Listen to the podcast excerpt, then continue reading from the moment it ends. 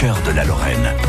Cette semaine, avec Damien Colombo, on fait connaissance avec euh, certains artisans de notre région. On apprend à mieux connaître le savoir-faire. Et l'un des grands défis de l'époque, de l'année, pas que de l'année, mais de la, décennie, un des grands défis, c'est de valoriser un maximum nos déchets tout en les faisant diminuer.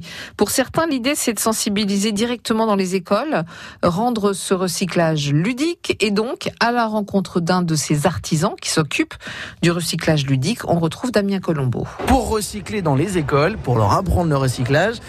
Eh bien, on a une petite idée un peu sympa, en tout cas, c'est l'idée de, de Vivien Salamone, c'est de faire découvrir un recyclage ludique. Bonjour Vivien. Bonjour. C'est quoi le principe de votre recyclage ludique Alors le principe c'est d'amener euh, les enfants à euh, venir ramener des bouchons, en tout cas de la matière plastique, des déchets plastiques. Et nous à l'aide d'une broyeuse on va broyer ce plastique et utiliser nos machines pour leur offrir des objets ludiques en fait. Ça venait de quoi Ça vient de quoi? C'est une passion pour la, la conception d'objets en plastique à la base? Alors le recyclage ça vient d'un voyage en Australie et face à la beauté de la biodiversité, la beauté de la nature, je me suis rendu compte qu'il fallait la préserver. Et du coup voilà pourquoi j'essaie d'aller sensibiliser les plus jeunes au recyclage. Donc le plastique, les enfants collectent, vous leur dites de collecter du plastique autour de chez eux, c'est ça? C'est ça, ils collectent le plastique, on leur explique pourquoi ils le font et en leur offrant un objet qui a été réalisé avec ce plastique recyclé, le message passe plus vite. Quel type d'objet alors vous prenez? On prend tout ce qui est euh, objet en plastique, c'est euh, bouchons, bouteilles, euh, tuyaux PVC, enfin n'importe quel objet en plastique que vous avez chez vous, on peut le récupérer.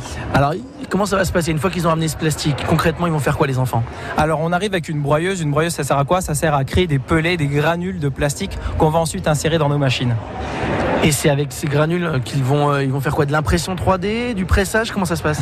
Alors on peut faire de l'impression 3D. L'impression 3D, ça utilise des bobines de filament et on peut utiliser du plastique recyclé pour faire ces bobines. Et on a aussi une presse injection plastique. Et du coup, c'est ces granules qui sont fabriquées à partir des déchets plastiques qui vont être injectés et former des objets.